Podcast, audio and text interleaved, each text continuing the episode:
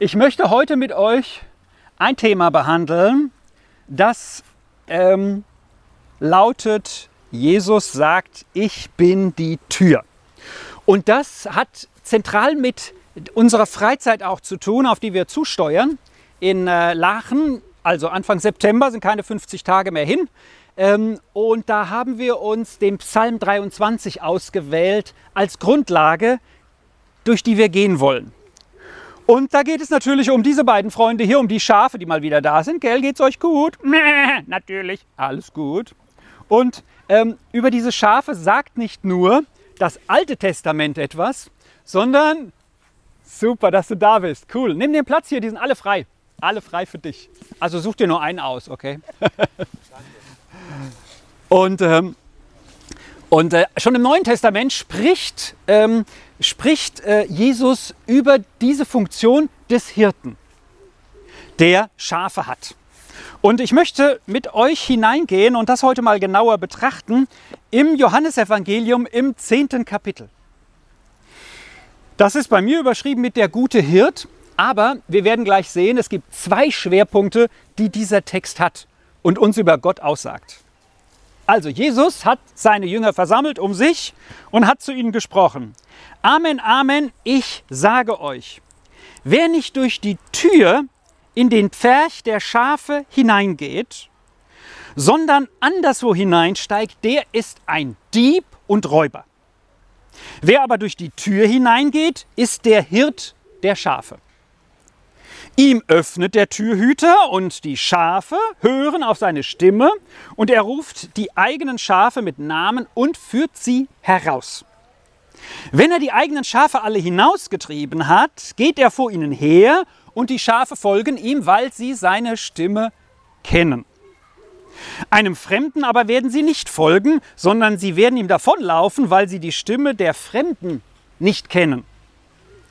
Dieses Bibelwort sprach Jesus zu ihnen, sie aber verstanden den Sinn seiner Rede nicht.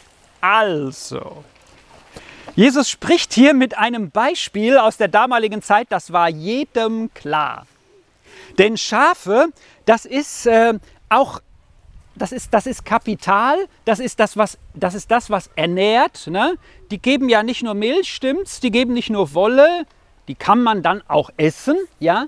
Aber vor allem wurden diese Schafe, waren die Schafe von einem Besitzer und, ähm, und dem gehörten sie und der sorgte dafür, dass diese Schafe, dass es denen wirklich ganz besonders gut geht. Das Bild benutzt Gott. So, und jetzt erzählt Jesus hier etwas aus dem Umfeld von damals, was die Menschen damals ganz klar verstanden. Nämlich, da war ein Pferch, also ein, eine Hürde oder äh, würde man in anderen alten Bibelübersetzungen sagen. Also da war so eine Einzäunung, vielleicht ein Mäuerchen drum, vielleicht ein Erdwall, vielleicht wer weiß was, ein paar Felsen drumherum.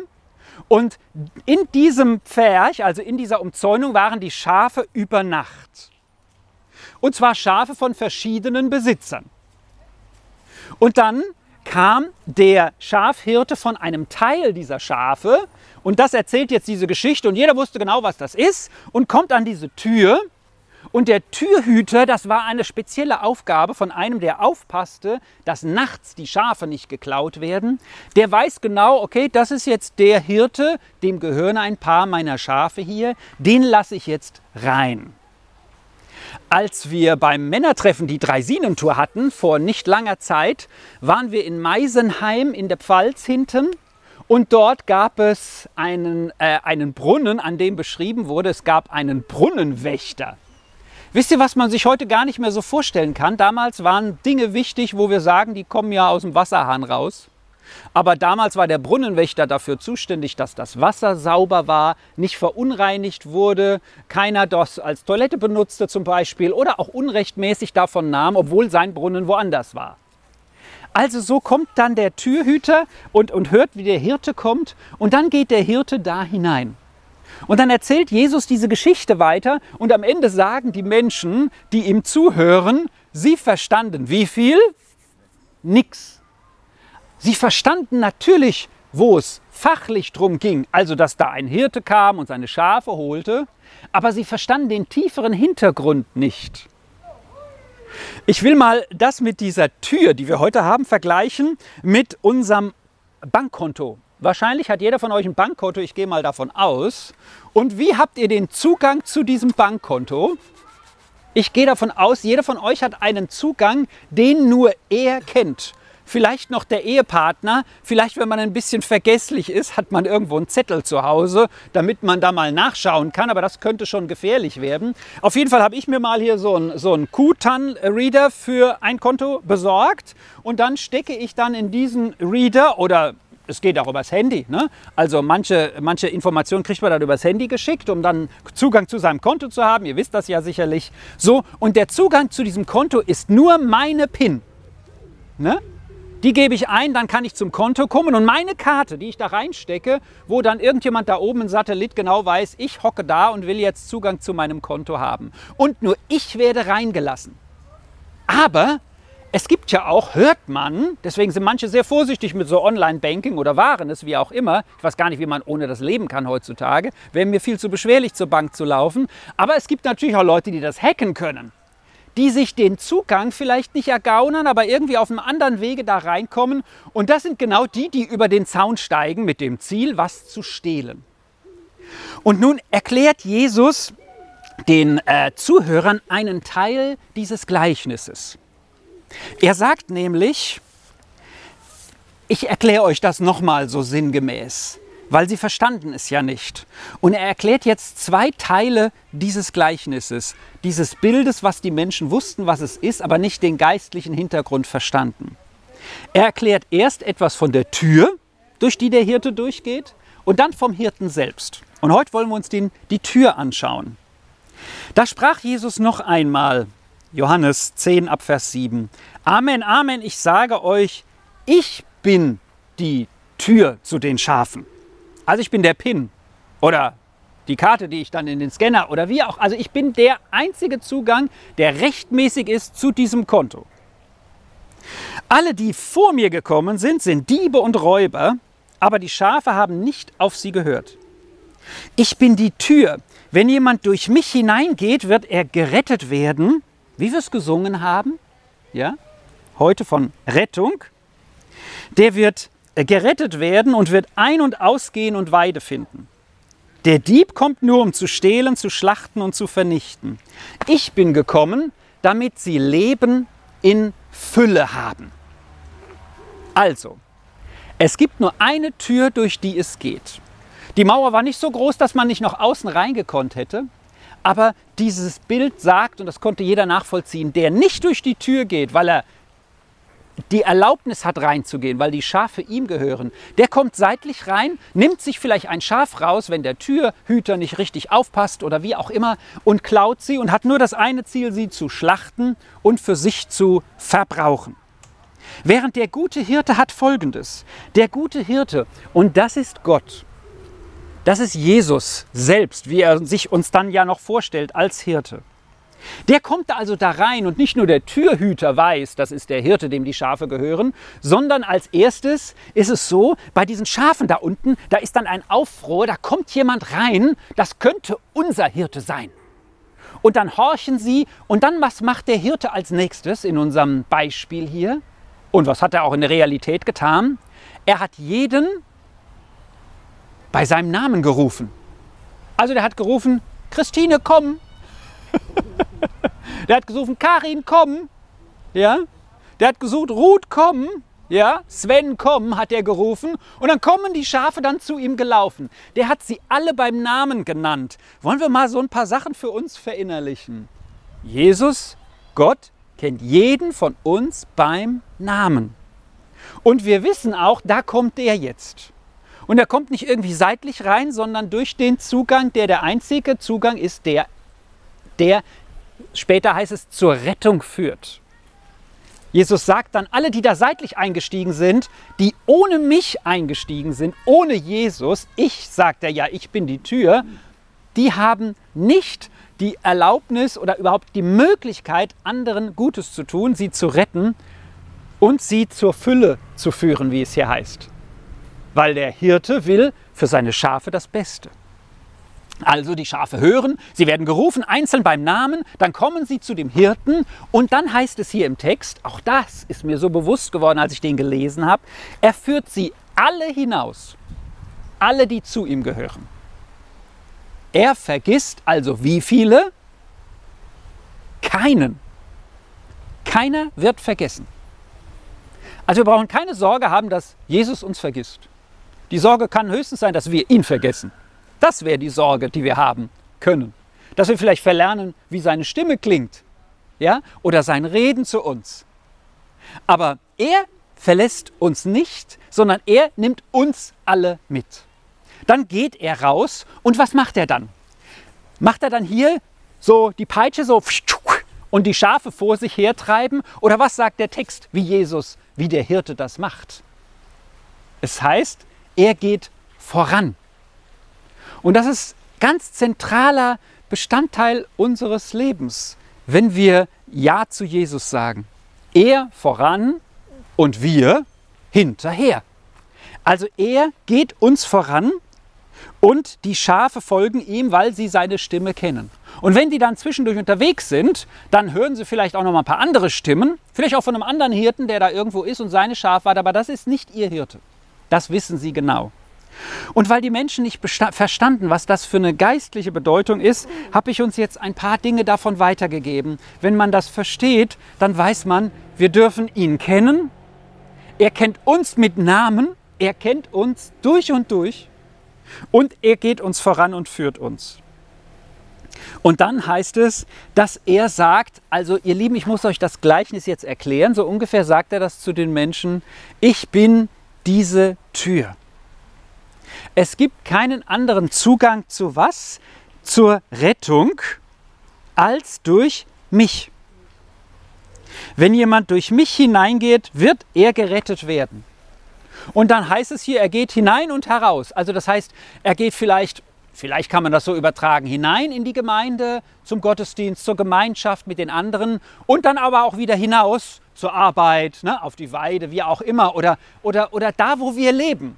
Ja, wir sind ja nicht im Kloster eingesperrt. Das ist auch eine Wahl, die man treffen kann, sondern wir sind ja hier draußen, auch jetzt hier, wo jeder uns hören kann, wenn er will. Und dann heißt es, der Dieb, der nicht so ist wie der Hirte, der kommt, um zu schlachten, zu stehlen, zu vernichten. Ja? Also um unser Konto zu schlachten, um es mal auf heute zu übersetzen, oder die Schafe einfach nur wegzunehmen oder sich nicht um sie zu kümmern und dann zu schlachten, wenn er Hunger hat. Sondern ich bin gekommen, damit sie das Leben in Fülle haben. Und deswegen können wir auch dieses Lied am Anfang singen. Die meisten von euch waren nicht ganz so emotional, wie das Lied war. Vielleicht hat euch auch der Text überrascht, aber alles tanzt. Ja, das ist das, was wir als Christ als erstes tun dürfen. Ja, wir dürfen uns freuen, dass wir diesen guten Hirten haben. Und dieser gute Hirte, der heißt es jetzt, gibt ihnen das Leben in Fülle. Was ist denn das Leben in Fülle? Was ist denn das Leben in Fülle? Habe ich mal nachgeschaut und eigentlich ist es gar nicht so schwer. Es gibt jetzt hier einen Becher, nehmen wir mal den hier, ja? Keine Angst, ich trinke nicht da draußen, irgendjemandem gehört der. Der könnte jetzt voll sein, der Becher, ja? Aber das ist noch nicht die Fülle. Denn die Fülle ist, dass er sogar überläuft. Dass quasi das Leben, wo der Hirte die Schafe, die durch die Tür er geführt hat, durch sich selbst, dass das sogar überfließt. Also es ist die Fülle des Lebens, was Jesus schenken möchte. Und dann habe ich mal in der Bibel nachgeguckt, sagt mal, äh, äh, wo gibt es denn noch, dass, dass die Bibel von Fülle berichtet? Wie, wie sieht denn diese Fülle aus? Oder wo bekommen wir diese Fülle? Und da bin ich auf ein interessantes Ergebnis gekommen. Das führt uns in den Epheserbrief. Wer will, kann da reinschauen. Und im Epheserbrief ist an drei zentralen Stellen von Fülle die Rede. Das erste Mal im ersten Kapitel, ganz am Ende, da heißt es von Jesus, also der die Tür ist und auch der gute Hirte, da heißt es von ihm, dass Gott, mit dem er ja eins ist, alles unter seine Füße gelegt hat hier auf der Erde und ihn über das alles überragen und ihn als alles überragendes Haupt der Gemeinde, also der Kirche gegeben hat. Sie ist sein Leib, also wie wir so zusammen sind. Die Gemeinde ist ja nicht ein Gebäude. Die Gemeinde, das sind Menschen, die an Jesus glauben und mit ihm dann gemeinsam als Gemeinde unterwegs sind. Als Kirche, würde man moderner sagen. Sie ist sein Leib, die Fülle dessen, der alles erfüllt. Da haben wir zum ersten Mal die Fülle.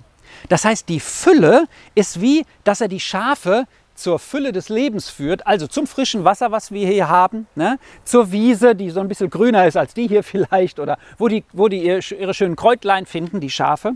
So, das ist einmal die Fülle. Also die Fülle finden wir offenbar, so sehe ich das hier in der Bibel, in der, im Leib, der zu Jesus gehört als das Haupt, das ist die Gemeinde. Dann das nächste, wo hier von Fülle steht, von Fülle gesprochen wird, ist gerade ein Kapitel weit, äh, zwei Kapitel weiter im dritten Kapitel.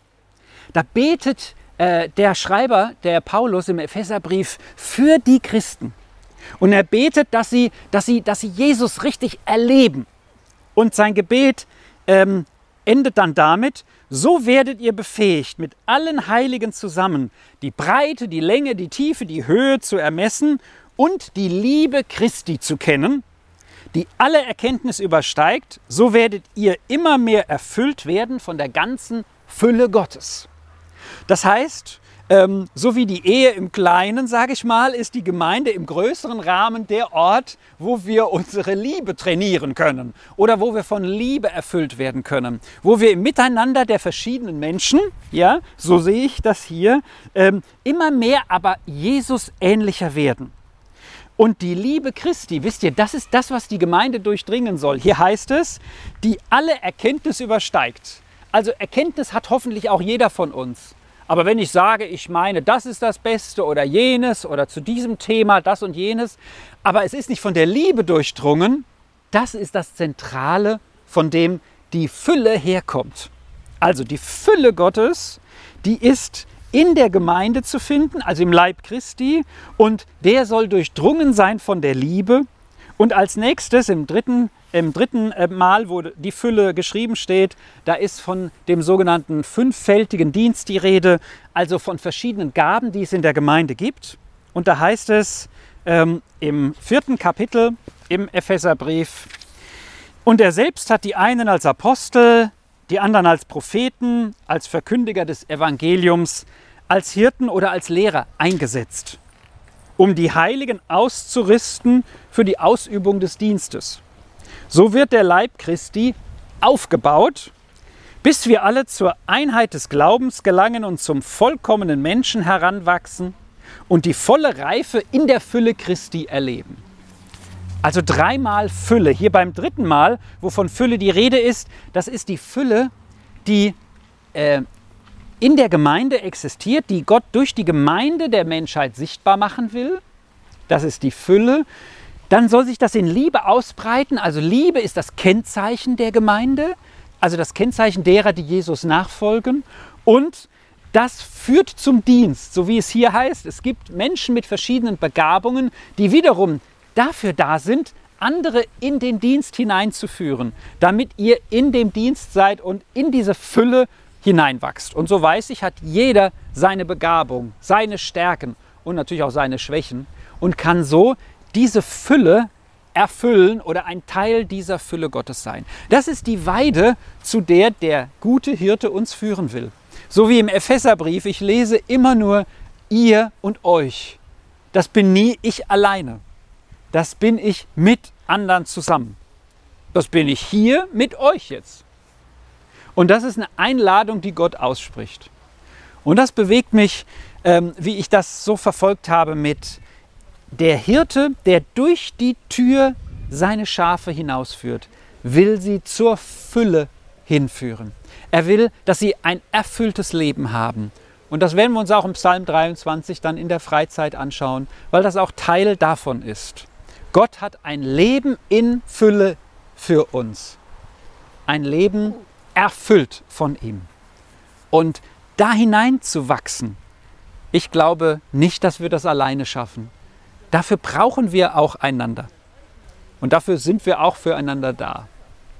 Und ich möchte uns einladen, dass wir einen Moment nehmen, das für uns selber zu reflektieren. Und äh, ich lade euch ein, das, das im Herzen einfach für euch festzumachen, das zu wissen, Jesus möchte dich in die Fülle hineinführen und das mit anderen zusammen. Das ist sein Wunsch. Das ist Gemeinde.